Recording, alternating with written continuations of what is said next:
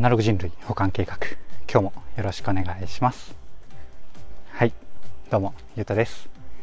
この番組は聞いてるだけでほんのちょっと IT リテラシーがアップしちゃう。そんなお得なお話を日々してるラジオになってます。たまたま聞いちゃったよって方も少しだけでもね聞いてくださると嬉しいです。はい。ということで今日は何の話をしようかなっていうと喉の撮影でインフルエンザ判定を行う AI がすごいっていうテーマでお話をしてみようかなと思います。たまにあるちょっと医療をかけるテクノロジー的なテーマですね。いつも通りながらでなんとなく聞いてください。はい。ということで早速本題に入っていくわけなんですが今日はですねランニング後のクールダウンを歩きながら喋っているもんでちょっとね途中息切れとかしちゃうかもしれないんですがご乗車いただけると幸いです。はい。ということでね、改めて本題に入っていきましょう。えっと、今日はですね、えっと、インフルエンザの判定を行う AI をご紹介するんですが、これですね、僕の一番面白かったというか、まあ、何が面白いかっていうと、えっと、医師のね、お医者さんの目を AI 化してるっていうところが、めちゃめちゃ面白いところだなと思ってるんですよね。要は、えっと、今までの他の、えっと、医療をかける AI みたいなものって、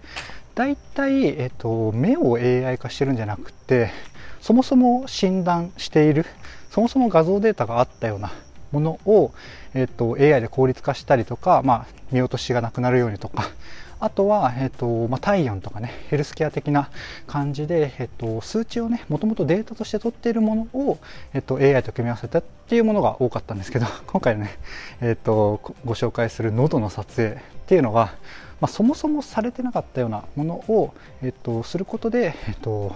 こういう新しいタイトルのね喉の撮影をすることでインフルエンザの判定ができちゃうよっていうところをね作り上げたところなんですよね。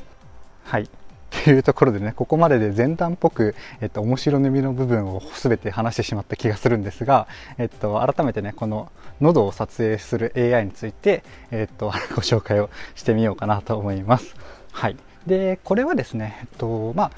カメラで写真を撮って画像データを持ってそのね、えー、喉を撮るんですけどそこの喉の画像からインフルエンザを、えっと、判定するっていうものですね。でこれがまあ普通のねスマホのアプリみたいな感じで、えっと、自分で撮影してね診断というか結果がアプリで出ちゃうよっていうものではなくてですねカメラ自体もオリジナルで作っているもの。まあ要はまあ、この喉の喉だけじゃないかもしれないですけど そういうねあの画像がうんなんだろうなただただ高精度っていうのじゃなくてまあ多分どこかしら喉の撮影とかそういうところの撮影に適した形で自社開発しているものを使ってそれとねまあアプリというかえっ、ー、とまあ、ソフトなのかな、まあ、どんな、うん、画面で使うとかはちょっとわからないですけど、まあ、そのカメラとつなげてえっ、ー、と画像の診断を行うっていうそんな座組みたいですね。でこれのまあ、うんと、なんだろうな。未来的な面白さを冒頭に言ったような、まあ、お医者さんのね目自体を AI 化してるっていうところなんですが、まあ、この検査自体この喉を撮影して画像データでインフルエンザを、えっと、診断しちゃうよっていうもの自体の面白さでいうと、まあ、もっとあってですね、うん、なんか、えっと、例えば、まあ、2つ3つあるかなと思うんですけど、えっと、1つ目がですね、えっとまあ、今までの綿棒のあの検査あるじゃないですか。鼻にの綿棒突っ込むやつ。あれって、まあ、コロナとかでもやってますけど、まあ、かなり万全な状態じゃないとお医者さんとかに看護師さんとかうつる可能性があったりとか、えっと、綿棒のやり方だと24時間以上発症から経ってないと、えっと、うまくね、えっと、診断できないとか、ま、もろもろなんか課題感あったらしいんですけど、と、この喉の撮影の方だとどうやらね初期症状が、えっと、48時間以上経つと出るらしいんですけど発症から48時間ですね。でこれの喉の撮影の場合は発症から12時間ぐらいでもう90%以上の確率で、えー、精度だったかな。で、えっと、診断診断ができちゃうらしいですよね。すごいですよね。はい。でこれまたまた面白いというかまたすごいのがこの,、まあ、ここのね喉の、えっと、診断っていうのは発症というか 元ネタは、まあ、リアルなね地方のお医者さんらしいんですよ。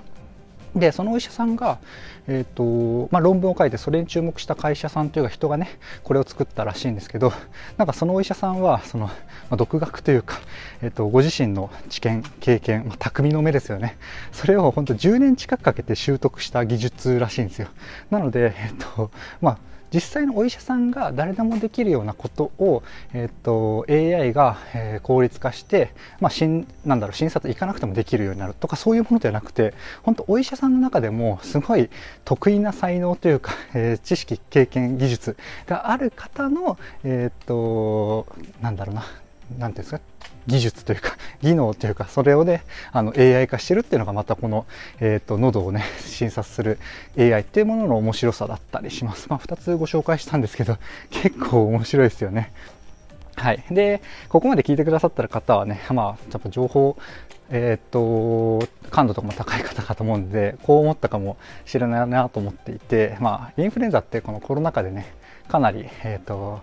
ほぼほぼ死滅してるじゃんって、これ、意味あんの？ってもしかしたら思ったかもしれないですけど大丈夫らしいです。喉を見て分かることってもっともっとあるらしくて、えーと、もちろん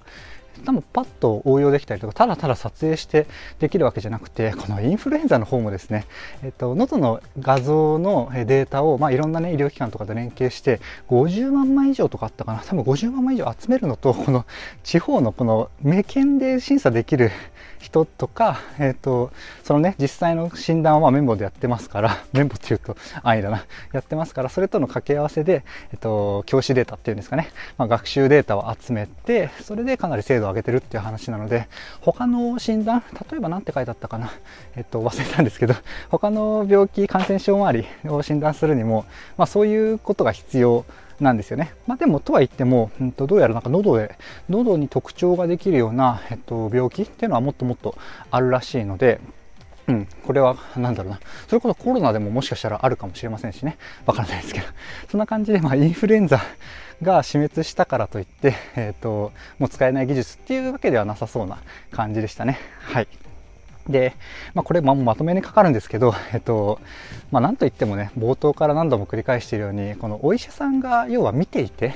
まあ、なんていうんですかね、まあ、要は見て診察できちゃってたことなので、画像データがね、ない場合が、場合というか、ない場合のものをこう AI 化してるっていうのが、このね、えっ、ー、と、アイリスさんっていうのかな？その会社さんのすごいところなので、この考えというか、この観点で言ったら多分喉だけじゃなくていろいろあるし、まあそういう勘どころだったりとか、センスがある会社さんなので、多分ね、もう僕らがね、想像しがたいというか、想像し得ないようなジャンルで、えっと、同じ、同じようなって言ったらちょっと失礼かな。まあ、喉だけじゃない、まあ、お医者さんの目を AI 化するような、えっと、製品というか、サービスというか、ものを、えっと、これから作っていくんじゃないかなとね、個人的には、えっと、めっちゃ期待してるし、ワクワクしてるっていうところですね。なので、ちょっとアイリスさんって、ちょっと、